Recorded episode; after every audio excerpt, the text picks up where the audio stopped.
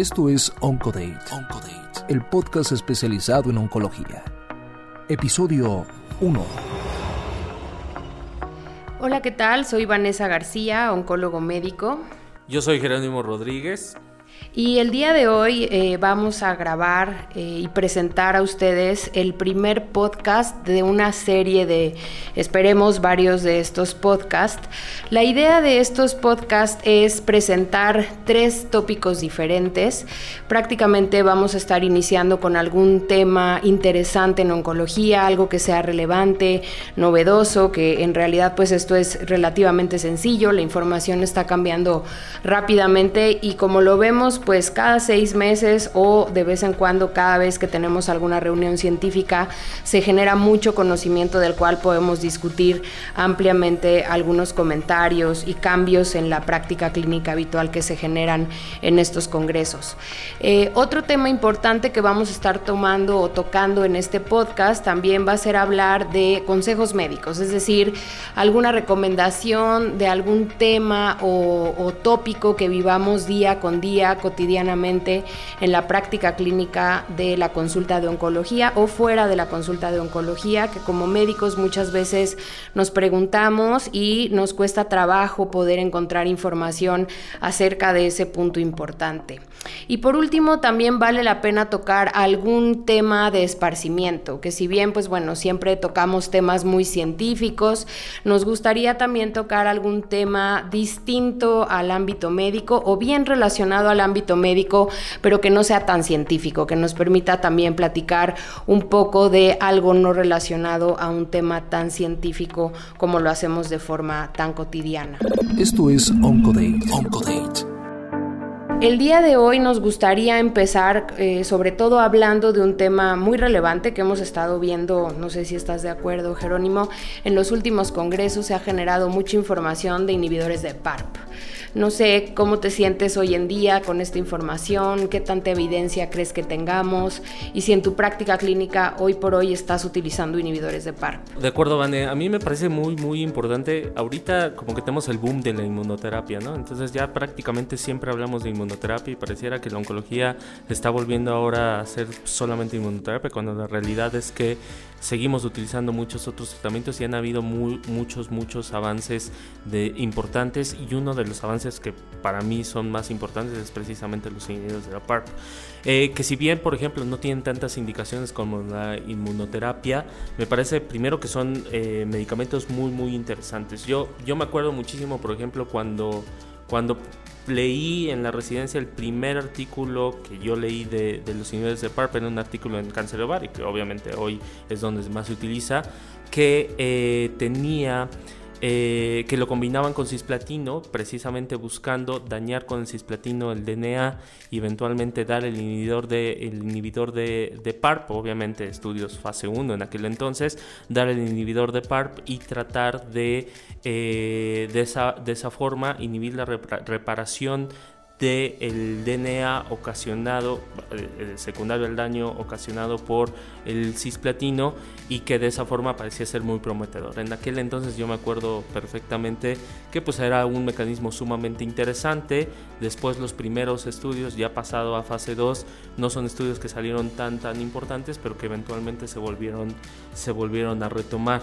Para mí es muy muy importante el, el cómo el cómo han evolucionado estos inhibidores de PARP y cómo al principio pensábamos que solamente iban a ser para pacientes que tenían BRCA 1-2, es decir, problemas de em, reparación del DNA o estos problemas de reordenamiento de los, de los genes. ¿no? Sin embargo, afortunadamente cada vez vemos que se pueden utilizar y que hay, hay, hay, estudios donde ya hay respuestas de estos inhibidores eh, en pacientes que no tienen estas, estas, estas alteraciones genéticas.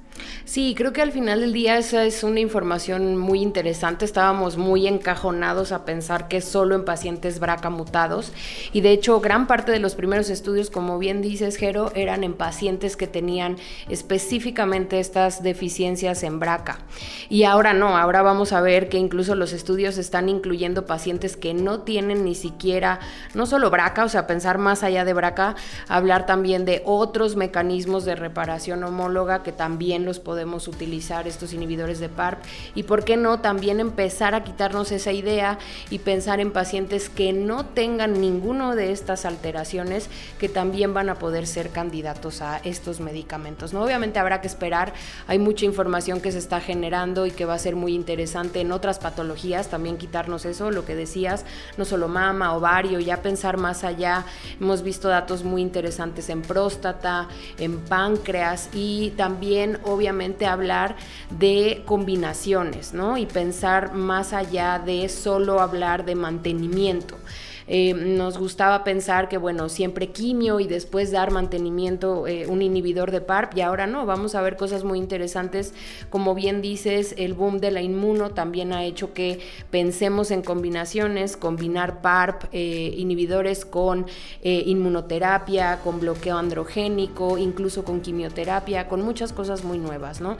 Acerca de la toxicidad, em, ¿tú qué piensas? ¿Qué te parece la toxicidad? la toxicidad para mí es, es es relevante en el sentido no, no de que sea importante, no, de que sea no manejable, sin embargo, generalmente cuando hablamos de medicamentos novedosos, cuando hablamos de medicamentos de terapia dirigida o con otro, otro tipo de pensamiento más allá del tratamiento de quimioterapia, que era el tratamiento clásico, sigue siendo muy útil obviamente, pero un tratamiento muy muy clásico, generalmente uno pensaba pues en los, en los TKIs que tienen completamente otra toxicidad, que difícilmente la mayoría de ellos no te ocasionan neutropenia, no te ocasionan trombocitopenia, cuando hablas tú de un tratamiento de inmunoterapia, pues es bien sabido por todos que no ocasionan neutropenia, que no ocasionan anemia, que no ocasionan eh, grandes molestias. Sin embargo, los inhibidores de la PARC, a pesar de ser medicamentos orales, a pesar de ser medicamentos novedosos y con un mecanismo de acción completamente diferente, a mí la realidad es que cuando yo leo cualquier estudio de los inhibidores de PARP, la realidad es que pues, en su toxicidad me parece que es muy muy parecido al tratamiento de quimioterapia. Es decir, estos sí, estos medicamentos eh, sí generan anemia, sí generan trombocitopenia, sí generan em, eh, neutropenia, tienen náusea, generan fatiga, etcétera que me parecen completamente manejables. Tú lo sabes perfectamente en los estudios cuando comparan, por ejemplo, con tratamientos de quimioterapia, eh, en especial en esos estudios que se comparan con tratamientos de quimioterapia, me parece que, eh, bueno, más bien los estudios salen mejor para los inhibidores de PAR. Sin embargo, esto me parece que siempre hay que tenerlo presente porque al final cuando es mucho más fácil eh, obviamente estamos más acostumbrados a mandar quimioterapia que a mandar inhibidores de PARP, obviamente por, por, por cómo se, se, envían, pero me parece que hay que tenerlo siempre en mente que es bastante, bastante parecido. No significa igual, por supuesto, obviamente hay más riesgo, por ejemplo, de elevación de enzimas hepáticas o de insuficiencia hepática, pero en general me parece que es bastante, bastante parecido a la quimioterapia y bastante manejable. Eh, Fíjate que me encontré hace poquito en el New England un, justamente un estudio, fase 1, de que estaban utilizando los inhibidores de PARP para Parkinson. Es el primer estudio que, es el que sale, pero es un estudio positivo, es un estudio, eh, no te voy a mentir, yo obviamente no soy neurólogo, entonces no te voy a mentir cómo funcionan, pero tiene una utilidad. Y esto me parece algo muy bueno también de lo que hacemos en el día a día, porque al final eh, me recuerda, por ejemplo, los antiangiogénicos, cómo se pueden utilizar también en, en oftalmo, eh, cómo los avances de la oncología y esto el desarrollo de nuevos medicamentos y de nuevo conocimiento que inicialmente se, se, desarrollan para tratar cáncer, cómo pueden ser llevados a otras partes de la medicina y cómo han tenido, eh, tenido eficacia. Ojalá los inhibidores de la PARP en algún momento nos, nos sirvan para tratar otros tipos de enfermedades obviamente no nosotros, pero a los neurólogos para tratar eh, enfermedades como, como el Parkinson. Sí, creo que esa es una parte muy, muy interesante de toda la evolución que está habiendo en el tratamiento, eh, como bien dices, no solo en oncología, sino también cómo vamos a empezar a compartir muy probablemente estos medicamentos. Y se hace un, creo yo, no sé si te ha pasado en el hospital, se hace un, un, un avance muy interesante, ¿no? ¿Cómo puedes decir, bueno, mira, nosotros lo vemos en onco y la toxicidad es esta, pero ellos la opinión que tienen de usarlo en otra patología eh, también es muy interesante, ¿no? Al final del día creo que también una cosa que debemos pensar eh, es que vamos a estar compartiendo conocimiento y, eso va a generar mucha más información. ¿no?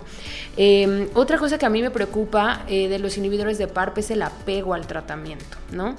Em, si bien la toxicidad, como dices, es manejable, creo que también llevar un tratamiento oral por un tiempo tan prolongado eh, pudiera ser algo complejo para los pacientes. Entonces habrá que sentarse con ellos, eh, platicar cómo va a ser la toxicidad, eh, si van a tomar, por ejemplo, en el caso de Olaparib, ¿no? Pensábamos si van a ser tabletas, si van a ser cápsulas, cómo va a ser la dosis y el ajuste de dosis. Creo que esas son, son temas o, algunas cosas, unos puntos a tratar junto con el paciente que sí debemos preocuparnos porque al final del día eh, o tomar en cuenta, ¿no?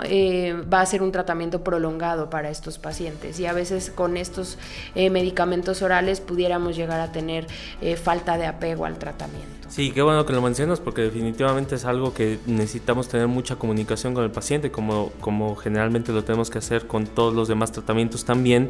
Pero para mí también los inhibidores del PARP es un gran ejemplo de cómo la farmacocinética y la farmacodinámica que nos enseñan desde el primer año de medicina es importante, ¿no? Este ejemplo que tú pusiste de no es lo mismo eh, o la parif en tabletas que en cápsulas, se ha visto que hay una diferencia en, el sistema de absorción, de absorción, perdóname, si, si esto tú lo llevas más allá, ¿no? O sea, cuando, cuando te, te dicen que los genéricos funcionan exactamente igual, cuando los biosimilares funcionan exactamente igual, cuando un este hospital decide comprar solamente genéricos porque tienen estudios de, bio, de, bioeficacia o de biosimilitud, en, en realidad te, te, puedes dar cuenta que eh, y lo vives día a día, que, que, no es la misma toxicidad cuando hablas de quimioterapia, que no es la misma, la misma eficacia en muchos de los casos, ¿no? Y un ejemplo claro es inhibidores de PARP. El mismo medicamento hecho por, eh, de patente, porque no existe, no existe similar, hecho por la, por la misma empresa farmacéutica, como ellos están viendo que las tabletas funcionan diferente a las cápsulas y que eh, por lo tanto la dosis debe ser ajustada en en base a si se toman tabletas, a si se toman cápsulas. O sea, a mí me parece muy, muy relevante porque generalmente estamos en la última época, estamos cambiando eh, o nos están obligando, más que nosotros lo estamos haciendo, nos están obligando a cambiar nuestro pensamiento, a pensar que los estudios de biosimilar son los necesarios y los suficientes para hacer estos cambios y a mí me parece que esto pudiera ser un futuro eh, en un futuro un poquito irresponsable. Sí, claro, y vienen cosas también eh, interesantes porque como bien dices, pues bueno, el ajuste de dosis no solamente para la toxicidad y obviamente si estamos pensando ya de manera más ambiciosa de llevar estos inhibidores de PARP a un tratamiento combinado, también varios estudios nos demuestran que eh, si vamos a combinar estos inhibidores de PARP, pues muy probablemente tengamos que usar diferentes dosis, ¿no? Ajustar la dosis de acuerdo a con qué lo vamos a estar eh, combinando, ¿no? Obviamente, por ejemplo, para el caso de próstata no será igual si yo combino el inhibidor de PARP con un bloque androgénico.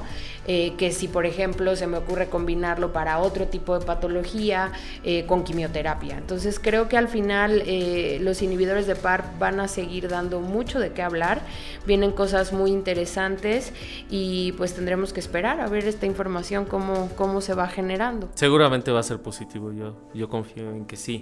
Esto es Oncodate. Oncodate. Pasemos a otro tema, si te parece. Me gustaría hablar un poquito de cuánto cuesta publicar. ¿Cuánto cuesta publicar? Sobre todo, ¿cuánto te cuesta a ti? Eventualmente, digo, hay muchas publicaciones, hay muchos protocolos de investigación que están patrocinados por la industria o que están patrocinados por un tercero, que puede ser una asociación, puede ser tu hospital, etcétera. Pero eh, cuando tú quieres hacer, cuando te viene una idea y te viene una idea buena, la desarrollas con tus colegas, la desarrollas con tu equipo, la desarrollas con tus pasantes, con quien, con quien tú hayas decidido desarrollarla.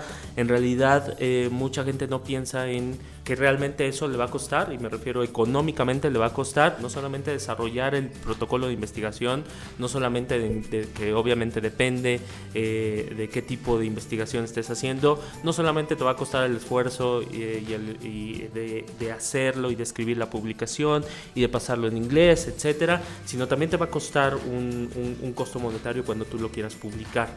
El costo de las revistas en general puede estar entre 1.500 dólares, es decir, una revista indexada eh, lo, está más o menos entre 1.500 dólares y puede llegar a ser 3.500 libras. Es decir, el costo en promedio es alrededor de 30 a 35 mil pesos mexicanos, pero hay revistas de alto impacto como un Yama o como un JCO eh, que te pueden llegar a cobrar hasta 100 mil pesos mexicanos. ¿no? Em, ¿qué, ¿Qué puedes hacer o qué pueden hacer para tratar de disminuir ese gasto? Bueno, la primera estrategia que podríamos hacer es, por ejemplo, si tú tienes varios investigadores, si, si, tú estás acostumbrado a trabajar en equipo, si tú estás acostumbrado a, eh, a tener a, un, equipo grande, pues eventualmente lo que tú puedes dividir es ese costo entre todos los investigadores, por supuesto. Pero habrá gente que me diga, oye, pero yo, yo investigo, pero pues yo pongo a mis pasantes y eventualmente soy yo con mis pasantes y a lo mejor alguien, alguien más que me hizo el favor, por ejemplo, de ver la patología y pues se me hace mala onda pedirle que, que le ponga, le apoquine para poner, para, para poderlo publicar. Me parece que tienes otras, otras opciones. Yo sé que son pocos, pero hay algunos hospitales donde eventualmente tienen un presupuesto específicamente para investigación que tú puedes agarrar y pedir que eh, ellos te den eh, un apoyo para la, investigación. Claro, mucho depende de qué tipo de trabajo hagas. Si es un buen trabajo, por supuesto, tienes mayores posibilidades. Segundo, a dónde lo quieres publicar y si ya te lo aceptaron o no, porque no es lo mismo si tú lo publicas en una revista de muy alto impacto, donde seguramente ese fit, ese, esa ayuda te la va a dar el, el hospital, o una revista donde tengas a lo mejor un rating no tan, no tan alto, que esté indexada, pero que no sea tan alto, va a ser más difícil que lo puedas, que lo puedas conseguir. Bien, si tu hospital no tiene forma de conseguir, de conseguir esto, lo que tú puedes hacer es un poquito como la chillona, ¿no? En el sentido de, tú puedes, una vez que te aceptaron el trabajo, puedes pedir a la, a la revista que te haga un descuento, decir que tú eres mexicano, que tu hospital no cuenta con con recursos para, destinados para la investigación y que eventualmente es un protocolo donde tú no estás, eh, donde tú decidiste hacerlo y, eh, y la, la, mayoría, la gran mayoría de las revistas te puede, te puede hacer un descuento.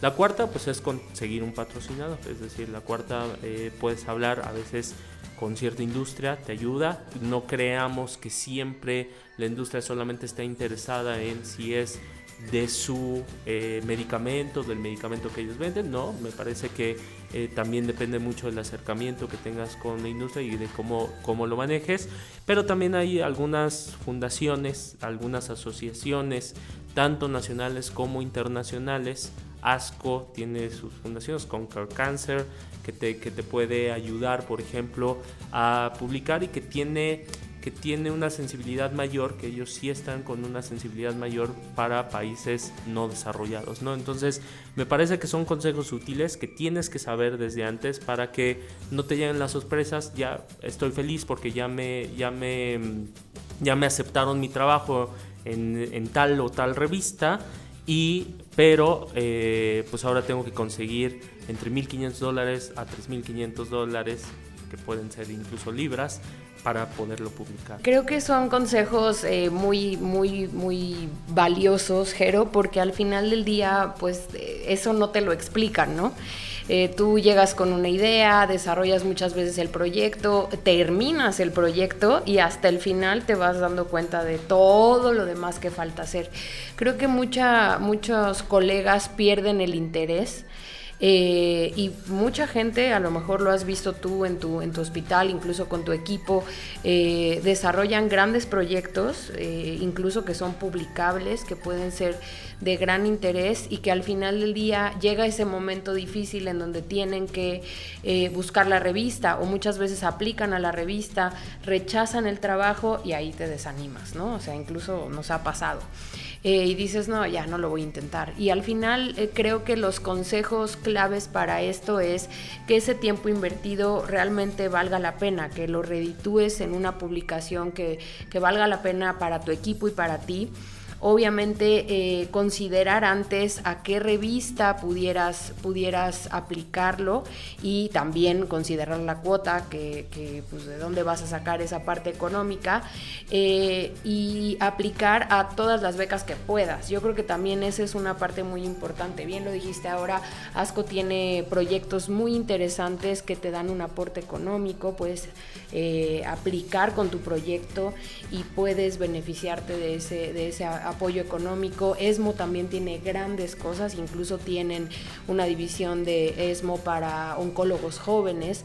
Entonces sí hay la posibilidad de lograrlo, ¿no? Simplemente no hay que desanimarse, hay que intentarlo y que si muchas veces tu proyecto llega a ser rechazado, pues no lo dejes ahí, ¿no? Simplemente eh, puedas seguir adelante con eh, la publicación y, lograr que este proyecto sea publicado. Sí, en efecto, el, el chiste es que no te desanimes, ese es el la meta, la meta a vencer, porque tienes muchas, muchas, eh, muchas cosas, ¿no? Primero desarrollar el protocolo de investigación, después escribirlo, por supuesto una vez que ya está hecho, después de que hiciste el análisis, pero también después te encuentras con, con, lo que tú mencionabas. A lo mejor te lo rechazan en una revista, pero a ver, te lo pueden aceptar en otra. hay muchas revistas que te hacen muy buenas sugerencias y modificaciones. Hay revistas que definitivamente te dicen, no, sabes que ni siquiera te lo voy a revisar, pero no te debes animar. Si tú estás convencido de que hiciste un buen trabajo y que es un trabajo que puede ser publicable, lo más probable es que no estés equivocado y que realmente puede ser publicable. La idea es que más o menos vayamos dando un poquito de consejos de cómo lo puedes hacer. Lo primero es, tienes que saber cuánto te va a costar publicarlo, si es que lo quieres hacer tú, para que desde antes vayas preparando y ah, eh, eh, ya sea preparando tu cartera o consiguiendo la forma en la que te puedes ayudar a publicar. Esto es Oncodate.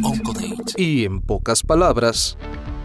Oye, Vane, fíjate que ayer me encontré una tabla muy muy interesante en Twitter donde viene la tasa de mortalidad ocasionada por cada uno de los virus. No sé si tú la has visto.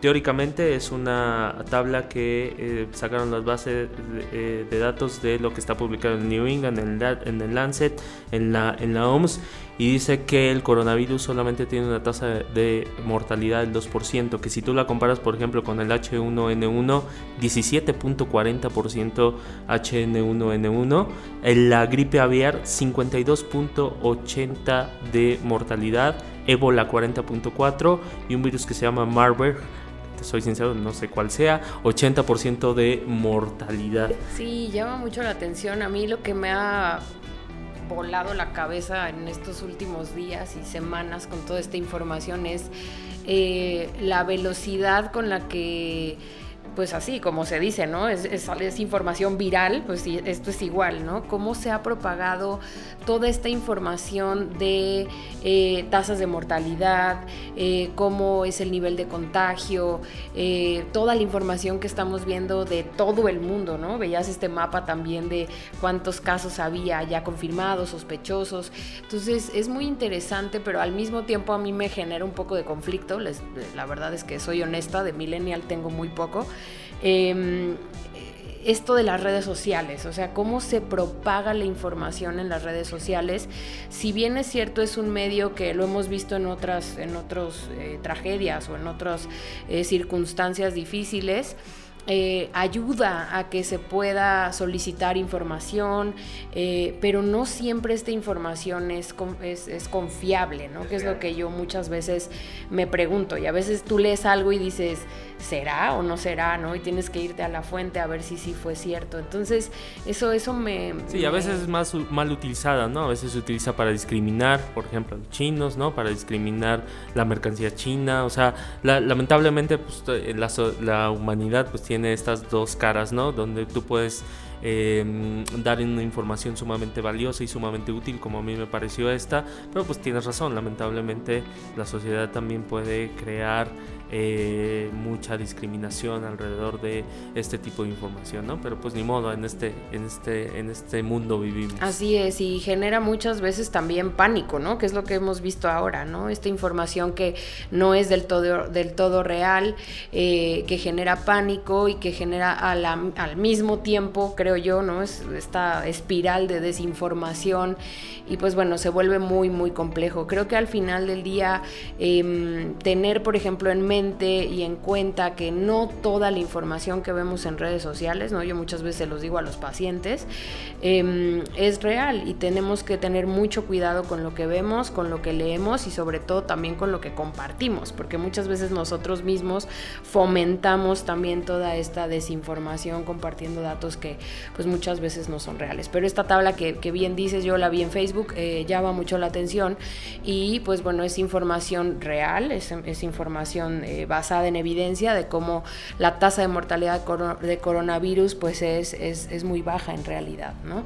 Entonces son datos muy interesantes y pues bueno, creo que como parte de esta información también eh, de digamos, novedosa y no oncológica, vale la pena que lo comentemos también entre nosotros, entre los pacientes, con los colegas. Bien, la próxima, en, la próxima, en el próximo podcast eh, hablaremos de algunos temas interesantes de oncología, también hablaremos de más consejos sobre cómo podemos eh, investigar, eh, cuáles son los límites que nos ponen, a veces que nosotros nos ponemos para, para investigar. Yo les agradezco muchísimo su escucha. Yo soy Jerónimo Rodríguez Cid. Y yo, Vanessa García. Ojalá encuentren estos podcasts de interés y sobre todo de apoyo para eh, toda esta información que muchas veces vemos día con día y que no sabemos bien cómo, cómo digerirla. Ojalá eh, nos podamos escuchar en el siguiente podcast. Muchas gracias. Que estén muy bien. Oncodate termina ahora. Nos escuchamos en el próximo episodio. Déjanos tus comentarios en todas nuestras formas de contacto.